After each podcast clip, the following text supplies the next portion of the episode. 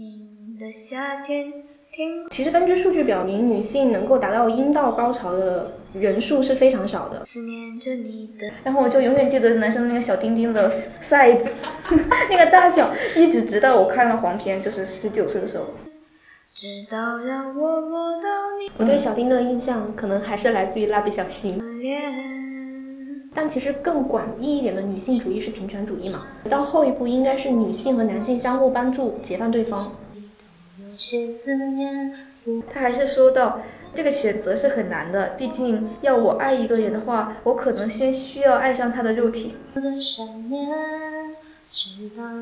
我觉得出轨涉及到的是一个道德问题，和他的幸运高低无关。我们对身体的探索其实太少了。对呀、以前都没意识到。甚至我昨天也在反思说，哎，我是不是对我自己身体太不尊重了？知了也睡了，安心的睡了，在我心里面宁静的夏天。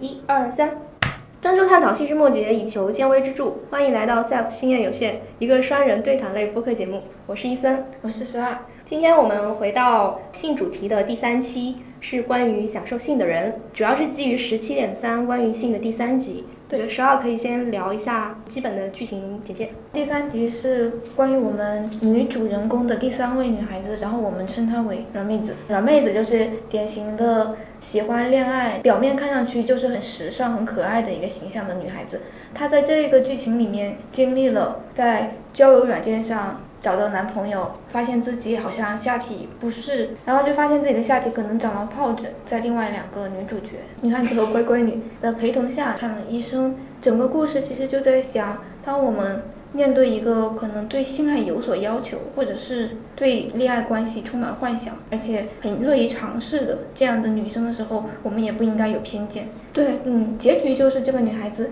她不在交友软件，她跑到 Instagram 上面认识了一个新的男友，然后就约定和这个男生在谈恋爱之前一起去医院，先互相做一个体检。对嗯，然后再开始一段浪漫关系。这也有点教育意义吧，因为我也是第一次看到这个情节才发现，哦，原来是可以做体检的。我以前从来没想过这个问题。嗯，但因为我们其实，在第一期性系列节目初体验的那一期，其实讲到了安全性行为的部分对所以我们这一期可能不会再涉及到那方面的内容。如果有兴趣的话，可以去听我们的第一期。对，然后我们这一期其实可能更多的会偏向于探索身体和性和爱的关系。因为本期的女孩子是跟我和伊森都不一样的类型的女孩子，所以我们有专门询问我们身边的朋友，采访了两位朋友，一位男性，一位女性，我们称之他们为李雷和韩梅梅。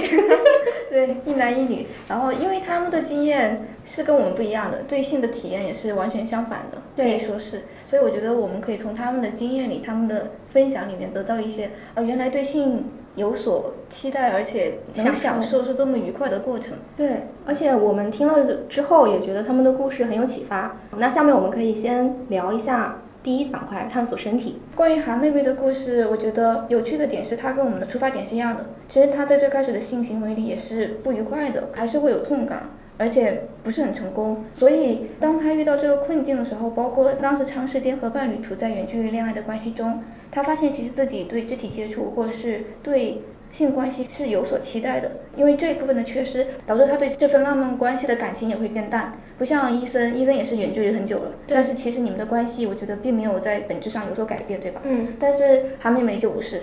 所以从本质上，我们为什么采访她，就是因为我觉得她是比起我们来说，对性的要求会更多一些的一个女生。通过她的故事，我们了解到，其实她是对自己的身体有主动的探索的。当她意识到，其实自己有这方面的诉求嘛，这是一个出发点。直到自己真的解锁了。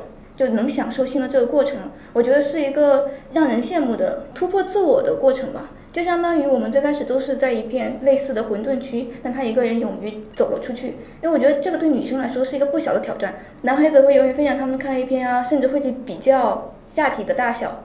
但女孩子是不会，特别是小时候是嗯羞耻于表现出自己的这一部分欲望的。但是我觉得韩梅梅是很有勇气的。我们从她的经验发现啊，她小时候也是会跳舞，而且她在跳舞的过程里，如果达到了一种极致，她也会有类似于她所描述的阴道高潮的快感，就是让我们两个都无比。好奇的体验。对，其实根据数据表明，女性能够达到阴道高潮的人数是非常少的。嗯，数据好像是百分之八十的女性是没有办法达到的。所以我觉得她算是在性少数类比较特别的，能享受或者曾经享受过阴道。高潮的女性，对，据她的描述，阴道高潮是一种什么样的体验呢？是全身放电，大脑里面会出现放烟花放电的感受，然后他的双眼会发白。对，就算他闭着眼睛，他说他也能感觉到外面的世界是亮的，很神奇。因为他说整个房间其实是比较昏暗的，嗯，但他感受到的世界是亮的，下意识就会觉得说啊，原来人的脑电波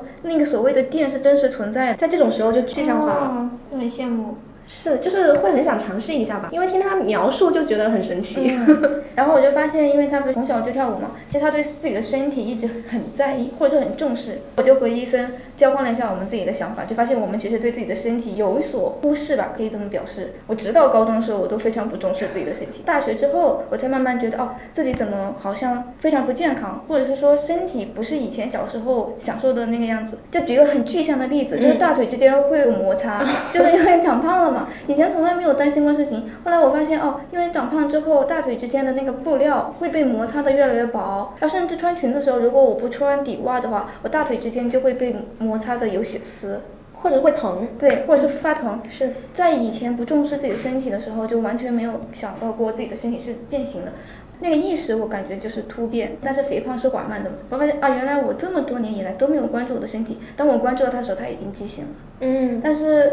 韩梅梅就明显不是这样，她就是有一直关注自己的身体，而且她提到她喜欢跳舞的原因，是因为她发现她的大脑和身体其实是关联很深的。就比方说，如果她身体没有达到一个很好的状态或者是很好的境界，她的大脑会昏沉，或者是她觉得她那段时间她的人的状态就不好。我觉得这一点也很神奇，就相当于她很小的时候就发现了这两者之间是关联的。但我跟十二的感觉是我们小时候可能更偏重于关注我们的大脑。但是对于那些身体发育的很好，或者是比方说跳舞跳得很漂亮的人，反正至少对于我来说是没有什么吸引力的。另外一点就是，我小时候其实也有过跳舞的机会，但是我就会果断的拒绝，因为我觉得那件事情对我来说一很难，二对我没有任何吸引力。我过去之后，我觉得是痛苦的。但是对于韩梅梅来说不是，对，她就很享受跳舞本身，对，她是主动发现了跳舞这件事情，拉丁舞本身，然后她主动要求去学习，并且一直跳到了大学毕业。嗯，我是小时候也是被强行拉去舞蹈班，然后我就记得那个拉伸的过程是很痛苦的，所以我对跳舞一直是一个很抵触心情。同时，我就很崇拜那些跳舞能跳得很好的女生或者是男生。那这里其实有个区别，说明你其实小时候是能够欣赏那些跳舞很厉害、很漂亮的人的，是吧？跟你的区别是我可能对他们并没有，就处于中性，好像也不是没有兴趣，但是也不是特别感兴趣，只是说可以试试看的感觉。可以欣赏。嗯嗯。但是没有成功，而且我从小体育也不是很好，这个我也记得。不是很享受运动本身，我可能更适合散步，运动强度一定不能超过我自己不能接受的范围。那其实如果是散步的话，我觉得还是偏向于脑袋，因为你散步的过程中放松的其实也是脑袋嘛。哦。你你可以去沉思，你也可以去想一些事情，甚至你可以放空。但是对于身体来说，其实不是说呃，比方说出汗了之后会有多巴胺，其实不是。嗯。这倒是启发我了。那对我来说，其实会有一个阶段是突变。我上了大学之后，其实会开始关注自己的身体。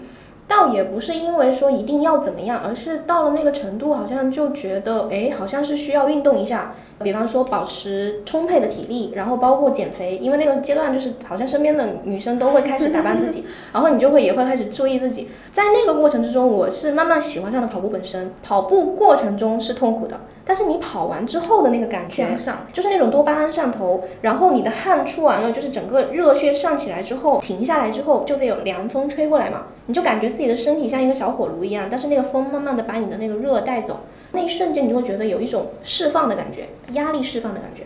总的来说，我们两个都不如我们的朋友韩梅梅那样，从一开始就发现了身体和大脑之间的这个关联，对吧？我觉得这是解锁他对性的向往，或者是他能享受性这个路程最关键的一步。然后这个。部分其实又可以追溯到他童年的时候，我觉得这一点也很神奇。嗯，据他所说，他妈妈在他很小的时候就会跟他一直产生一些很亲密的肢体接触，甚至在他长大了之后，他只要进家门，他妈妈也会非常热情的用肢体去表达对他的欢迎和喜爱，比方说亲他的脸颊，然后拥抱他。确实。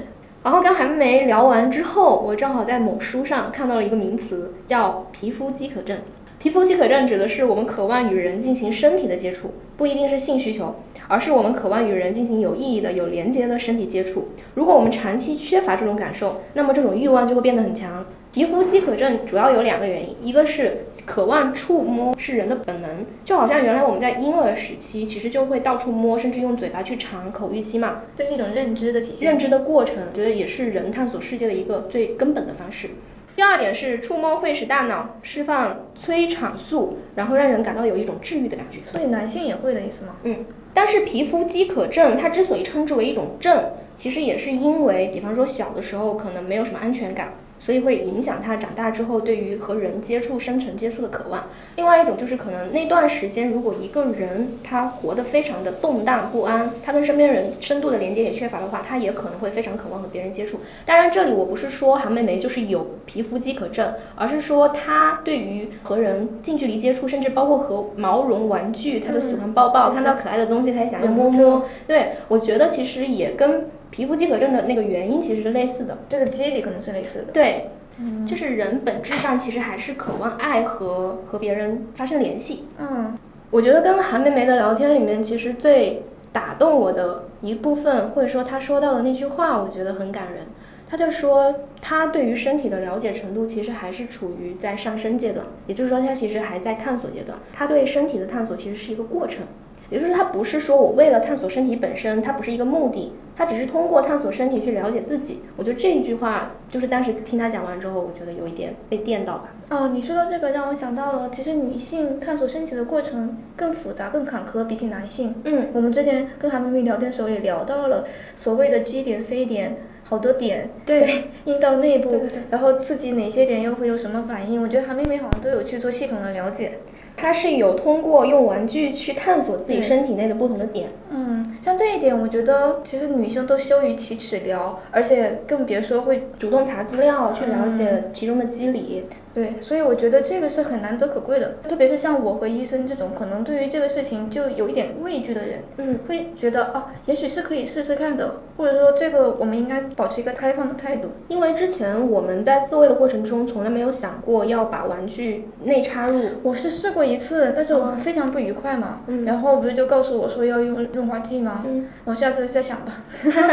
再想试的话，看看要不要准备一下润滑剂了。好的，那其实那天 韩妹妹同学跟我们分享了女性的几个快感点或者叫高潮点之后，我去做了一点点小功课。哦。嗯，但是根据韩梅梅的说法是有五个嘛，实际上资料里面显示是四个，四个点分别是 C 点、U 点、G 点和 A 点。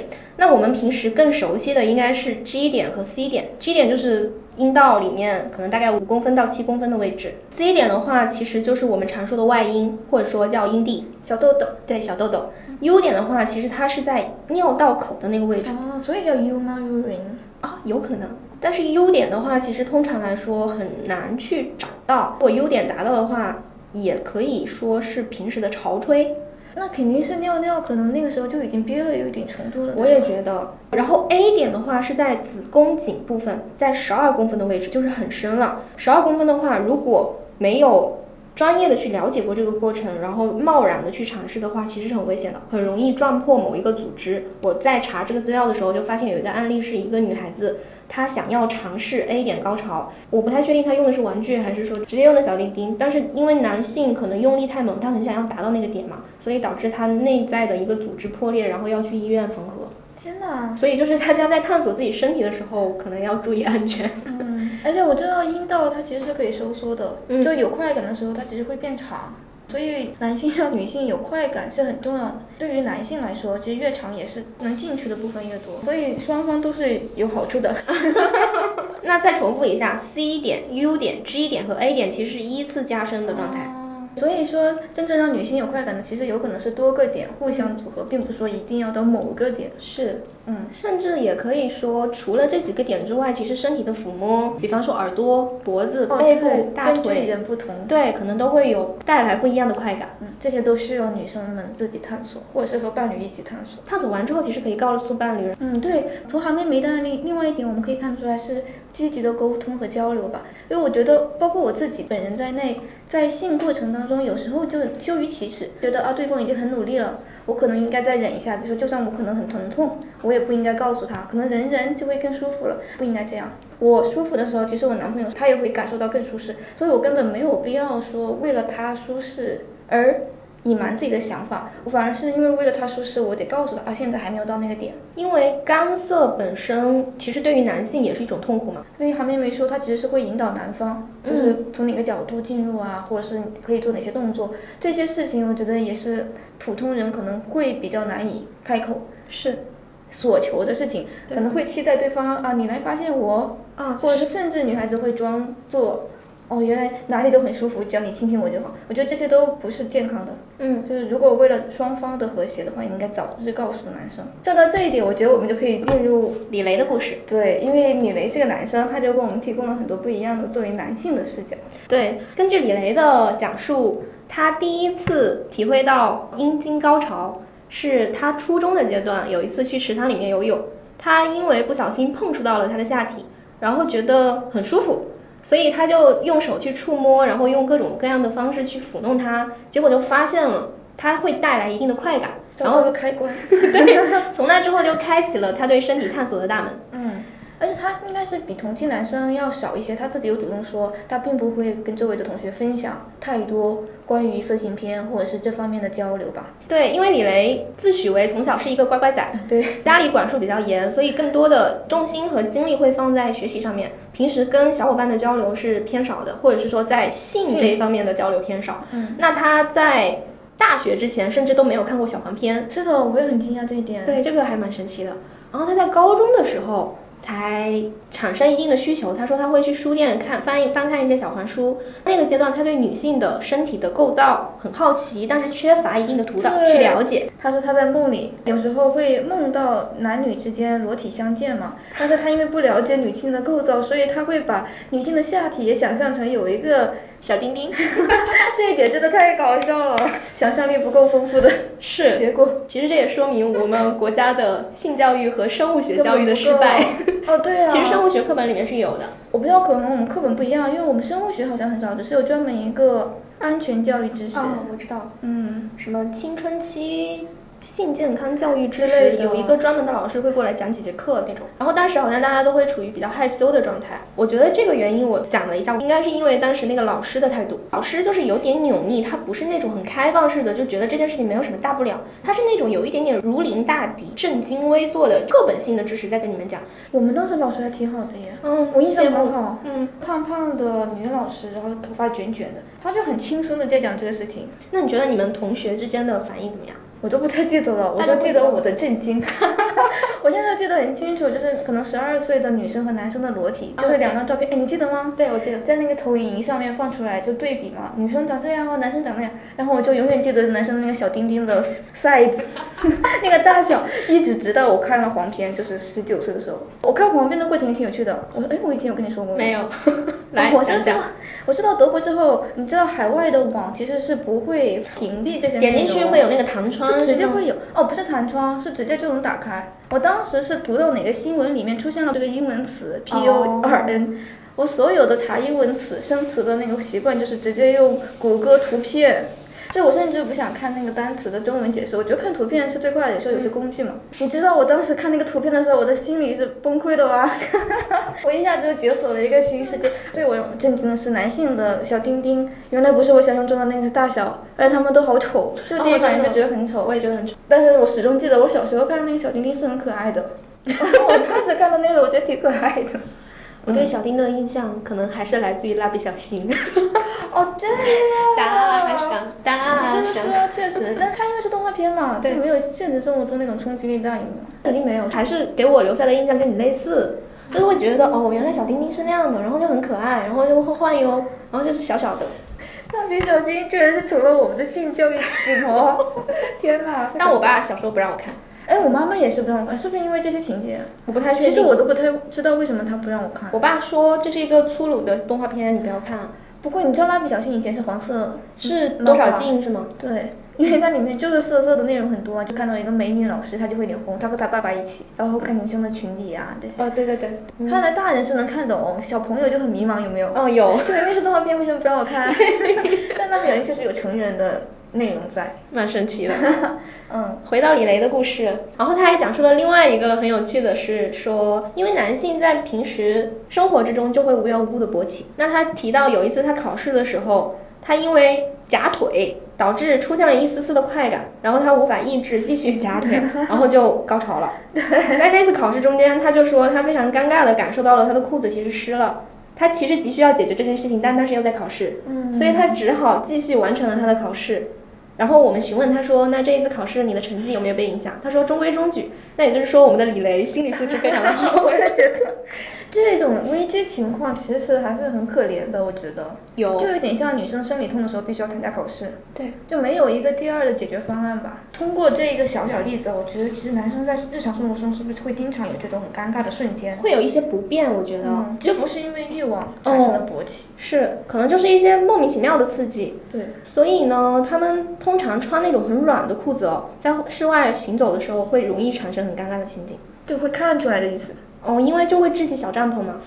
因为我男朋友也提到过，他有的时候坐车突然发现，就比方说乱看，可能就看到了某一个地方，然后可能受到了刺激，这个有可能是性幻想，他就只能，比方说背着书包的话，就赶紧把书包取下来，然后可能就是尝试抱着，用一种很奇怪的姿势抱着。想一想数学题。李雷跟我们分享了两个延缓高潮，或者是说解决这种尴尬时期的方法，一个就是走神，对。比方说想想昨天吃了什么，或者是想一道非常难的数学题。另外一个其实就是在性爱的过程之中交换体式，嗯因为那样就相当于是一个中场休息。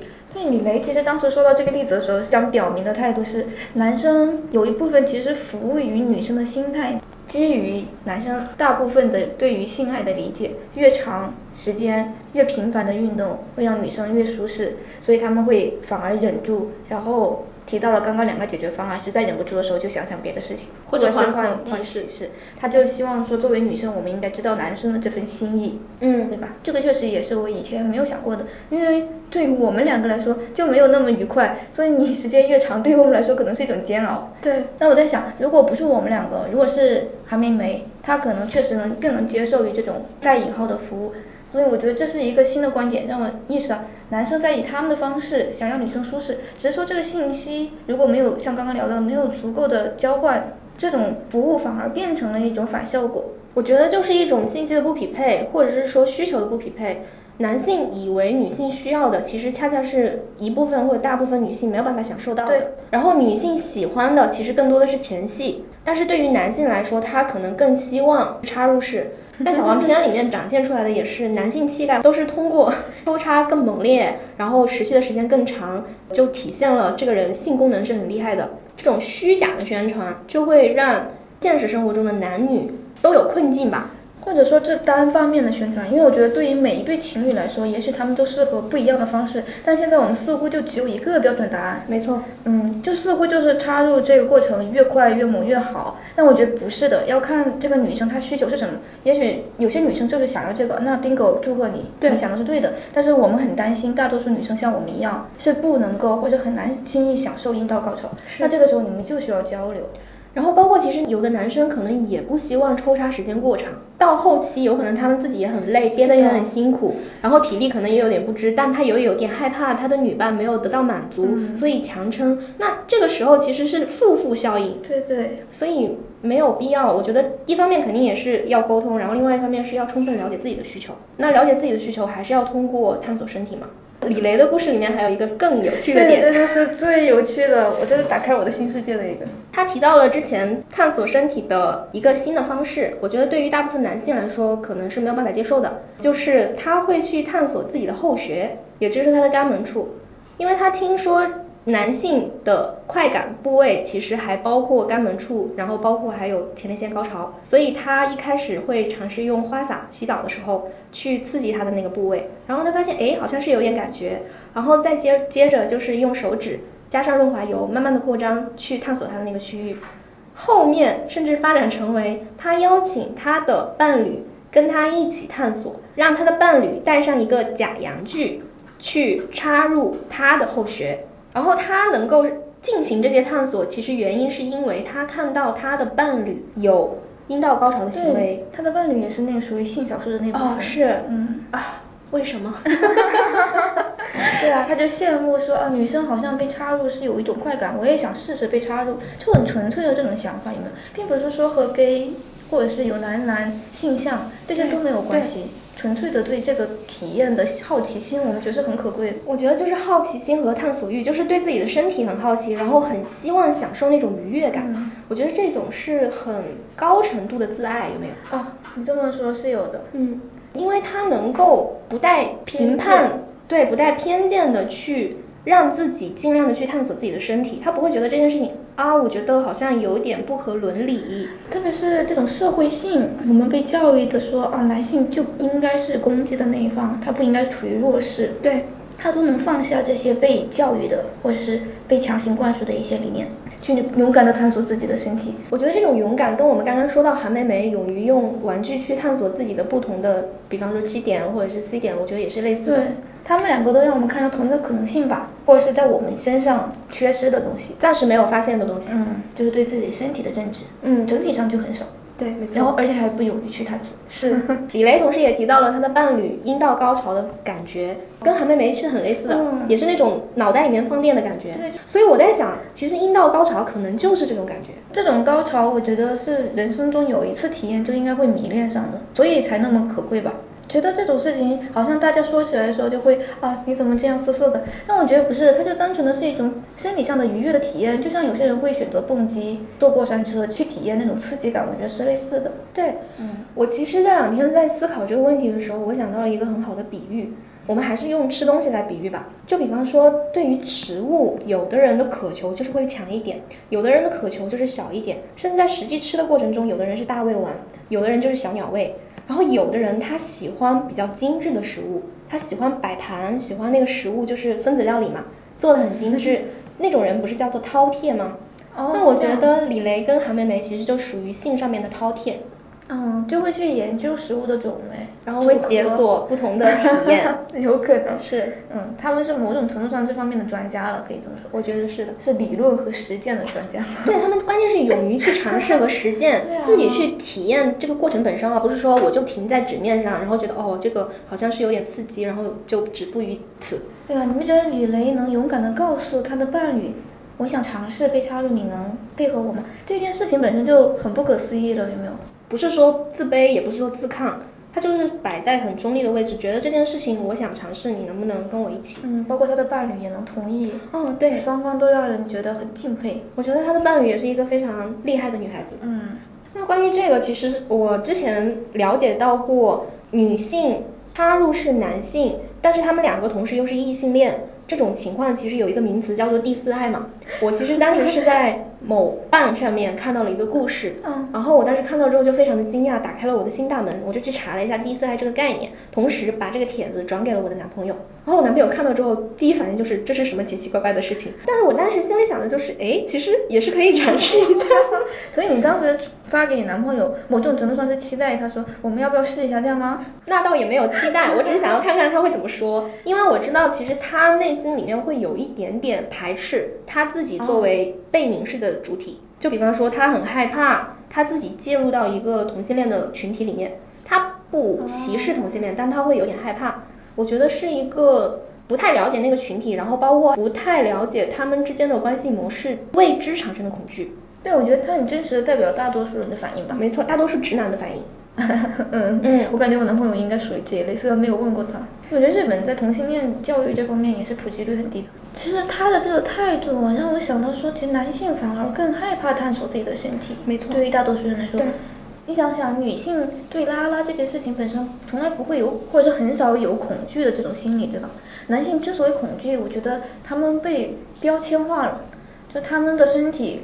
一直被告知你就是一个领导地位，但是在男男的关系里面，有个男性相当于完全逆着这个标签而行，变成了接受的地天翻地覆的变化，所以他对这个变化是有恐惧的。对，我觉得可以称之为瓦解了他们的主体性，他们一直认同自己就是男子气概要阳刚之气，然后掌控主导地位和强势群体，在这种观念教化下的男性群体，其实会比方说不轻易表露自己的情绪了。嗯，很害怕在公众面前哭泣或者示弱。对，比如说，其实我男朋友，我觉得他就不属于这种十分阳刚的，嗯，大众理解的那种男性姿态，他就会遇到很多困难吧。但是对于男性来说，这一步似乎更难，要走出这种被搭建已久的标签。我也觉得，其实我们在说女性主义，但其实更广义一点的女性主义是平权主义嘛。现在女性主义还是女性在宣扬自己的主体性，但是我觉得到后一步应该是女性和男性相互帮助，解放对方。嗯，不不应该是说只关注自己这个群体，因为到最后本质上你这个社会还是一半男一半女嘛。嗯嗯，你们要相互之间要合作无间，然后要成就对方的话，我觉得就是需要去了解对方有什么困境，尝试着去包容和有同理心。但是目前我还是觉得，由于现在男性的同理心太弱了，平均水平来看，女性的同理心是过强的，因为很喜欢反思自己。嗯，所以我个人是认为现阶段去强调女性的主体性是不为过的。但是女性在强调自己的主体性的同时，也要意识到，比方像你刚刚说的，其实男性是有很多难言之隐，或者说他有很多被迫加在他们身上的枷锁，他们自己也是没有办法破掉的，因为他们自己没有意识到。我觉得这是最可怕的。所以我觉得我们以后的节目也可以考虑多邀请，或是多倾听一下男性的声音。我觉得是，因为这次真的和李雷聊了之后，我发现对于男性的认知我其实很少。而且我的男朋友不知道他是日本人还是因为他是男性，可能双方都有双重 双重模糊，双重 buff，所以让我对男性的了解就更有有一种雾里看花的感觉。而且根据李雷的讲述，其实他对于身体的探索已经远超于普通男性对于身体的探索。应该是的吧？这个也是因为我其实有问过一下我男朋友，他对于身体的探索。他就说几乎没有，因为小时候就知道，比方说撸一撸他的小丁丁，他就会带来快感。我就问他，那你有没有，比方说抚摸自己的身体，或者是探索自己身体其他的部分？他说完全没有过这样的想法，而且他觉得自己抚摸自己的身体好像多少有点变态。对，又是这种心态，所以他们被深深的像枷锁一样，死死的定在那个脚，你就必须是这个样子的。你踏出一步，就会说啊，这是娘娘腔，啊，你是不是男同？就有各种的，像是一圈一圈的，让他们无法逃离的荆棘一样。我觉得可能视觉化的体现在我的心里，就觉得还挺可怜的吧。我觉得是。然后讲到我男朋友的话，其实还有另外一个点，我觉得你刚刚启发了我。他跟我在一起之前跟之后有一个很大的变化是，他看电影会更容易哭了。现在，但他现在会哭的眼睛红红的出来，甚至跟他的同事一起看的时候，他会带着纸巾，然后就 抹着眼泪出来之后，还会跟我说这个哭死我了。所以是你有跟他沟通交流过这件事情？我觉得不是，我觉得是因为我本身就是一个看电影很容易哭的人，所以每次我跟他在一起看电影的时候，我就会哭得稀里哗啦的。嗯，然后导致就是他看电影的时候，慢慢的开始跟我同频。就比方说，我看到一个有泪点的时候，他也会有泪点。然后现在虽然我们在异地，我们有时候会看同一部剧或同一部电影嘛，他有时候就会跟我说，他看完之后我哭了两次，就很可爱，很可爱。把这件事情就是相当于无数当中的标签当中的一个放下了，对吧？那你让我想起来，我可以讲一个我的男朋友的标签，就是他很喜欢用可爱的表情包。嗯。我以前也给你看过，他用的都是那种二次元的，画的各种动物，有狐狸，有兔子，有羊，但是最重要的是都是女性。嗯，那些动物都是，比如说穿 JK 就高中女生的服装，或者甚至是上班族也是穿的女性的服装，我也觉得很可爱。但是他每次跟我发这些的时候，我最开始是有点惊讶的，就是哦，原来男性也可以发这么多可爱的女性的表情吗？他甚至自己都跟我说过，他在职场上会被说你不要发这么女性化或者是太可爱的表情包。可是我很惊讶的是，他在职职场上也会发这个，我都不知道，他可能自己没有意识到，你知道吗？好的，很搞笑。他说他被一个女性前辈说过，我就觉得好像那我就没有必要专门跟他说，我也挺惊讶的。而且慢慢久了之后，我就觉得他真的很可爱，因为他发那些表情包就是代表他此刻真实的心情嘛。他就是很可爱的一个小男孩，他完全就跟那些表情包等同了，虽然性别不一样。嗯，慢慢的我就习惯了，而且我现在也会跟他发一样的表情包，因为真的很可爱，所以我也会去默默的买，都是要买的。哦，这样啊，的基本上没有免费的，免免费的很少，所以都是会去买。我就觉得好像这件事情也是一个我们一起取下的标签吧，但是我不是知道他的公司有没有用，反正我们两个互相之间是很常用。哦，这样。嗯，然后我跟他看动漫类的电影的时候，他也有经常哭过。以前正好在京都和他还有其他同学一起看了《天气之子》。我觉得《天气之子》属于就在新海诚其他的电影当中泪点已经不多的一部片了。没看。哦，你没看，所以当时我还挺惊讶的，他反正眼睛就很红红红的，应该也是哭过。你有问过他他的泪点是什么吗？没有具体问，嗯但是他确实很容易对动漫哦产生共情，但是好像对电视剧或者其他电影他就比较弱一些。嗯然后最有趣的一个经验，为什么我觉得他很可爱，就是因为有一次我们在为爱鼓掌之后，他进入了贤者时间。嗯嗯，想象一下，他就裸体躺在床上，闭着眼睛，默默地说一句话：现在好想看《妖精森林的小不点》的下一集。《妖精森林的小不点》就是我们一起看的一个非常可爱的、很 Q 版的日本动漫。我知道这个，我男朋友给我推荐过，就是有点类似。他们俩的喜好好像是有一部分是重叠的。对，就可爱的那一面，我觉得是很像的。对。所以他就是整个人就是这么可爱。你想想，他刚刚做完的那件事情，和他就是我们在说男性在性行为里面是应该是攻略，是攻击那一方，就他完全就没有那种攻击性。嗯。脑子里居然想的是很可爱的 Q 版的两个小女生，让他马上想见到他们两个。我当时觉得他好可爱呀、然后就抱抱他。我觉得男性跟女性一样的，也是多样的吧，而且。并不是说 他因为可爱这一点，他一定就是男同或者是怎么样，对他还是男性，他作为男性，他也应该是多样的。我觉得我们应该去包容，如果一个男性他做出一个不那么男人的举动的时候，我们会去想想看，这只是他性格的一部分。对，因为男同本质上只是说他的性取向嘛，对跟他的行为的特点没有直接的联系。嗯嗯，我觉得很多时候我们可能会下意识的觉得啊，他有些行为好像就偏男同，就会等同于他好像应该是喜欢男生的。嗯这么想的一个理由或者是现象，就是因为男性的标签实在太被强化了。而且太单一了。好的，那我觉得我们可以进入第二个板块，嗯关于性和爱的关系。第二期聊到无性恋的那一期，其实可以看出来我们俩的观点是更偏向于我们会把爱放得更重要。对于性的话，实际上我们是没有那么暂时没有那么重视吧。嗯，然后医生是比我更不重视。没错，我为什么发现我不重视呢？就是因为我这次正好去新加坡，和我的男朋友并没有很顺利在性行为这上面。当然，我现在没有找到理由，就是我发现进入的时候会比以前疼。然后其实我们没有用润滑剂的习惯，因为以前没有用也很顺利，所以这次我就在想，我下次可以试试润滑剂。我们虽然见了一周，在整个一周里我就不是很想进行性行为，而且我觉得不进行性行为让我进入到一种更舒适的日常生活相处模式。嗯如果是以前就是很久不见的情侣，好像就天雷地火，对，一定干柴烈火，大干三百场。嗯我就觉得我好像不是属于这种典型的对性有执着的女性。或者说有极度渴求。嗯嗯，我觉得这是让我开始认识到，也许我对性的依赖并没有很深的一件事情。以前的话我都没有意识到，我就觉得百分之五十吧。这次让我意识到，好像性已经低于百分之五十在关系里面。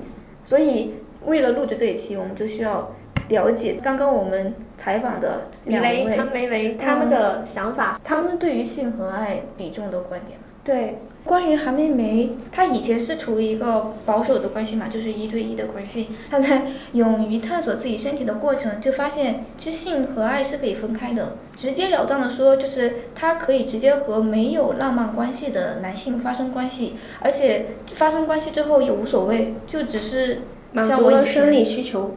对，像我以前说的，就完成了一项运动而已。他仍然可以再寻找下一段浪漫关系，这这也不会影响到他去寻找真爱嘛。我自己虽然从来没有真正尝试过这些事情，但是在理论上，我一直觉得爱和性是可以分开的。但是对于他，我觉得来说，有一个最大的疑问在于，open relationship 并不是这个社会最常见的交友方式。没错嗯，那么你要以一个小众的方式生活在这个世界里，还是说你可以再选择回到一个传统的方式？那你就要隐藏好自己。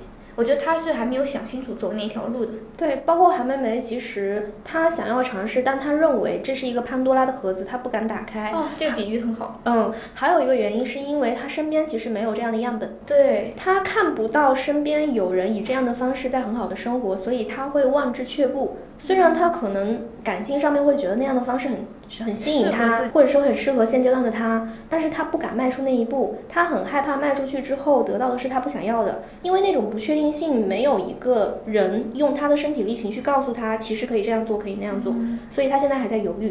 是的，可以这么说。嗯我觉得这个就是很困难的一个问题了，因为我们是不可能改变社会环境的，那你始终要被周围的社会环境所约束。如果你处在一个相对保守的社会环境，那你可能真的要认真考虑你的选择问题，需要足够的勇气吧。对，尤其是作为女性来说，又更容易被指摘。啊，对。我们整个社会文化，东亚文化里面吧，就是会更容易为女性去树立一些牌坊。如果你一旦破除了他们所设下的那个禁忌，他们就会觉得你是婊子，你是不洁，你是不检点，就是有很多那种恶意的词汇会加注在女性身上。就是如果你做出了这个决定，然后你被如此抨击的时候，我觉得有些女性可能是真的很有勇气，或者是她们很自信，是可以无视的。但我觉得可能韩梅梅还没有成长到那个地步，像她在探索身体的那个板块所说的一样，她现在还处于探索的阶段，她现在也没有得到一个准确的答案。嗯，而且对她来说，回到传统关系也不是一个坏的选择。如果她真的能想清楚，她在性和爱里面是能有所平衡的，虽然找到了一个性上无法。百分之百和谐，但至少能达到他满意的点，或者百分之五十，比如说，然后在爱上是完全是相通的这么一个对象的时候，也许他是能接受的，对吧？对，所以这就是他为什么一直徘徊的原因吧，你很能理解。然后我在跟韩梅梅聊天的过程中，我能够感受到她是一个爱很饱满的人，或者说她的喜欢很多。那我觉得这种本质上其实还是对爱的渴求。对，最后我们问他一个问题。无性之爱和无爱之性，他选择哪一个？如果只能选一个的话，然后他的答案也很有趣，我在这里可以稍微念一下。嗯，他说他可能有一点难以想象无性之爱，无爱之性倒是挺容易想象的。嗯，但是最后他选择了无性之爱，因为他觉得性的形式多种多样，也还容易获得，但是遇到一个爱的人是很难的，所以他也是认为爱比性更高尚。是，但是最后他还是说到，这个选择是很难的，毕竟要我爱一个人的话，我可能先需要爱上他的肉体。嗯，也就是说他希望先在性上面要至少达标，像你刚刚说的，他可能满足了百分之五十，是最低点。嗯嗯，然后再在那个上面追加一点爱。完全的无性是很难的，就是跟你一样，我觉得你是可能可以接近到完全无性，对吧？嗯。但是他是最低点是以要求会高一些。嗯，可以这么理解。对，好，那可以回到李雷的故事。李雷的话，他认为性和爱本质上是没有办法分开的。在他的认知里面，爱本身就是一个化学反应，性刺激的也是大脑和躯体的化学反应，所以他觉得其实这两者是交织在一起。他甚至觉得爱情和友情也是无法分开的嘛，异性之间的。对。因为上一期其实有，呃，我跟十二其实有提到异性之间是否有纯友谊。那在李雷的看法里面，实际上他会认为异性之间是没有纯友谊的。对。他会认为异性之间其实就存在某种吸引力，当然那种吸引力不一定达到性吸引力的那个高度，但那种吸引力肯定是跟同性不一样的。同时他提到，在他的认知里面，或者是他本人来看，性不和谐的感情没有办法维持。所以意思就是他完全没有办法接受无性之爱，但是。当这个问题推到极致，比方说，如果这个地球上只有李雷跟另外一个女生两个人，没有其他的人能够满足他爱的渴求，无性之爱和无爱之性，他会选择哪一个呢？他最后还是选择了爱。嗯，这个就很有意思。他就跟刚刚我们说的韩妹妹是一样的，他还是会觉得爱是更高一层的，爱是可以更永久的。如果只是性的话，很容易就枯倦、枯燥，那光是性的关系似乎就没有更高的满足感。对，而且李雷在讲这个问题的时候，他还考虑到了，他说随着年纪的增长，性欲其实有可能会减淡，很全面。但是如果我们把这个问题的条件稍微放宽松一点，这个地球上不是只有他们两个人，他身边还有其他的异性和同性朋友可以选择的时候，他虽然依旧会选择无性之爱，也就是说他的伴侣他依旧选择是爱他的那一个。但是他会希望跟身边的人进行开放式性关系，就是他的性需求也跟韩梅梅很像，他们是有个点需要去满足。对，然后我觉得这个可以用之前的大脑和身体是互相影响的、相连的这个观点解释，因为身体的健康就是他的性满足是代代表健康的一种方式，他的大脑才能正常运作，我觉得可以这么理解。对，或者是说他的精神世界是构建在他的肉体得到满足的基础之上。嗯，我觉得这是应该被尊重的。我也觉得。我以前经常会说性好像没有那么重要，那只是建立在我自己可能对性的反应，或者是我的大脑对性的接受度，并没有达到说能为我大脑充电带来能量的程度，但他们是存在这个连接的。对，我觉得有可能真的是因为我们大脑连接的那个回路就是跟李雷和韩梅梅不太一样，所以导致我们在这个问题上的认知可能会有一点偏差。嗯，当然也同时有可能是因为我跟十二还没有体会过所谓的阴道高潮的那种爽感，可能还没有打开那一扇大门。可能当我们推开那扇大门，看到了那个非常漂亮的风景之后，我们也会留恋那边，不想回来。因为这个东西本来就是流动的，就像我们之前的节目里面一直在说的。对，那聊到李雷的答案，其实就已经涉及到了开放式关系嘛，open relationship。我们就有问他，那如果你有这个选择，你会不会选择进入一段开放式关系？但是他的回答就是，虽然他很向往，但是他不会。原因是因为，首先他觉得有两个条件需要满足，一是他要让他的伴侣能够接受。他觉得这一点其实就有点难度。第二个是他知道自己现在是可以接受，但他没有办法确保未来他也可以接受。他还是有那种占有欲。对，根据他的讲述，他现在对他的伴侣是有很强的占有欲的。就比方说，如果他在出去旅游或者是在路上，他发现他的伴侣对一个男生注意力超过一段时间，他就会感觉很不爽。嗯。但是这个有一点很好的是，我们的李雷会跟他的伴侣沟通。对，我觉得这一点真的很好。他会非常直白的跟他伴侣提出来，你的注意力好像放在那个男生身上过长，然后他的伴侣也会意识到，然后同时可能也会收回自己的注意力。我觉得这一点是非常做的非常棒的李雷。而且我觉得男生根本不要害怕把这件事说出去，女生只会开心。就是如果他在意你的话。对，李雷提到，当他提出这个。想法或者提出这个诉求的时候，他的伴侣实际上是非常开心的，因为他觉得他是在在乎他，然后在为他吃醋。嗯，从女生的角度来说，我很能理解他的伴侣的心情。对，没错。嗯，其实也是一种占有欲，对不对？因为你体会到了他的占有欲，所以你会觉得哦，呃，怎么说，我心里也被满足了嘛。嗯嗯，我觉得很好，排他性的感觉。对，嗯，本来两个人的关系就是这样。哦，然后这一点其实又可以回到刚刚探索身体，我觉得有一部分关于李雷的是可以提到，我觉得是相关的，就是。李雷在跟他的伴侣性爱的过程之中，实际上他能够去识别他的伴侣假高潮这件事。哦，对。但是他又提到说，他发现他假高潮的时候，实际上他不会直接的跟伴侣沟通。这一点的原因是因为他知道伴侣跟他假高潮是为了让他自己开心，让李雷自己开心。所以他在这个过程之中，首先他不会觉得有挫败感，他也不会失望，他更多的也是一种满足感，他会觉得自己被爱。是的，嗯，我觉得这个跟刚刚的那个是有异曲同工之妙的。有，而且我其实第一次知道，原来男生是能认出来的吗？我一直觉得男生很容易被骗，但是也有可能是因为我们的李雷比较敏感。对啊，毕竟有约特走进身体这么多年，他确实是个比较特殊的。感觉李雷应该是一个同理心很强，然后对于情绪会比较敏感的，能够捕捉到的。你看他都能够观察到他的伴侣在一个男性身上观察时间过长，确实，所以他的观察力也会比较强。嗯，我也觉得。我觉得通过和他们之间的聊天，让我们作为就相当于圈外人开始反思的一件事情是，当我们遇到这样的对于性欲比较有追求的人的时候，我们应该是怎么样的想法？对。因为很容易下意识的进入到一个刻板印象，就是。女生就是放浪，男生就是花心，嗯，他就容易出轨，性欲这么强，对啊，那这边就容易找很多男人穿拖鞋，就这种很过时的想法，我觉得都该通通被洗刷一遍，然后重新去认识到。在这个新时代里，大家都开始有新的追求、新的诉求，但并不等于他们就会出轨。我觉得出轨涉及到的是一个道德问题，和他的性欲高低无关。是的，因为其实我们在和韩妹妹聊天的时候，也问到了一个类似相关的问题，就是说当他。碰到了一个在性上和爱上都给了他满足感，但是也没有那么高，可能将将及格百分之六十或者百分之七十的水准。他看到了一个另外对他性吸引力极强的男性的时候，他能不能够关闭他对于那个男性的开关？嗯。然后他直接给出的回答就是他可以关闭。肯定可以。是的。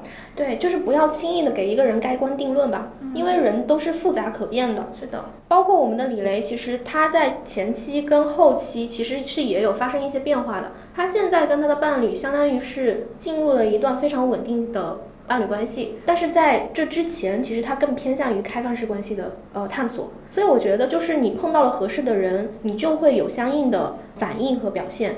这个东西不是说就是固定的，你只能是这样，或者他只能是那样。所以我觉得我们在讨论这个事情的时候，就不要戴有色眼镜，这样的话才能让我们这种本来就没有这方面的知识的人。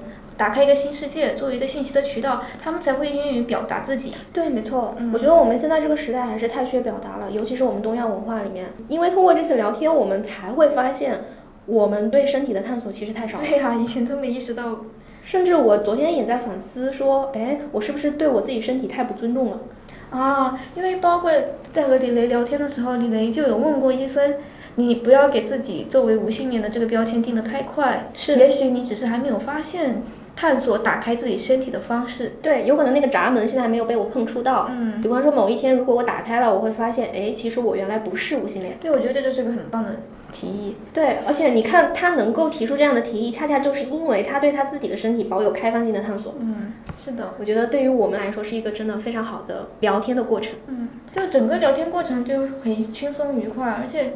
我觉得完全就没有说那种涩涩啊，或者是会让人觉得很不舒适，嗯，会被冒犯到的那种过程。哦，李雷其实在聊的时候有提到，他就说，哎，好像其实在讲一件很私密的事情，然后带一点羞耻感的事情，但是好像跟你们说的时候就是没有那种感觉。当然，这个其实也是因为我们之前其实聊了很多我们自己的经历，给了他一种觉得。是在这种氛围之下，大家是可以开诚布公的去聊。那我们其实做这个系列的节目，也是希望提供这样一个渠道，让大家知道说，哦，原来有不一样的人，有不一样的声音。包括我上一期我分享我无限恋的经历，然后这一期韩梅梅和李雷的故事加进来，其实就是一个对比。嗯，我们不希望说，当我们讲到无性恋的时候，好像就是说啊，无性就是高尚的，或无性就是纯粹的。其实不是，其实这个世界上就是有不同的人存在，然后不一样的声音存在。你有你的方式，我有我的方式，我们相互之间尊重对方，然后同时也通过了解对方的故事来反思自己的生活，其实是可以加入一点不一样的调料的，反而是一种互补的、很健康的对话。没错，反正通过跟他们的聊天。我觉得我好像在性这件事情上面 又开放了一点。你的男朋友应该会很开心。他已经评价了我说，就是没有见的这两年多，感觉你成长了很多。是吗？嗯。所以我觉得整体上我们就很感谢吕雷和韩梅梅，他们愿意来跟我们聊天，嗯，而且是真的是真诚的分享他们自己真实的经验。对，因为我们打电话的过程，我们是通过语音打电话的方式来聊的，每个人大概都聊了两个多小时。但那两个小时里面，我觉得我们其实也达到了一种所谓的心流体验，就是我们其实沉浸在那个过程中，根本没有觉得时间走那么多。对。每次挂电话都会觉得，哦，原来已经这么晚了。嗯，因为他们明天还要上班。对。所以其实真的很辛苦，他们占用了他们很多时间，但他们却愿意很耐心的跟我娓娓道来这么多细节。而且我最感动的是，他们愿意把他们比较私密的想法和行为跟我们分享，因为他们也知道我们是要在节目里面说的。是是，因为有些事情他们甚至都无法跟他们。伴侣说，对，没错，嗯，如果这个事情变成一个常态，特别是我们和我们的伴侣之间能够这么开诚布公的聊天，我觉得是最理想的状态。嗯，跟李雷那天打完电话之后，他后面有跟我说，他觉得我们做这一系列的节目其实挺有意义的，因为他会觉得把大家的故事放到一起，包括跟我们聊不一样的想法和感受。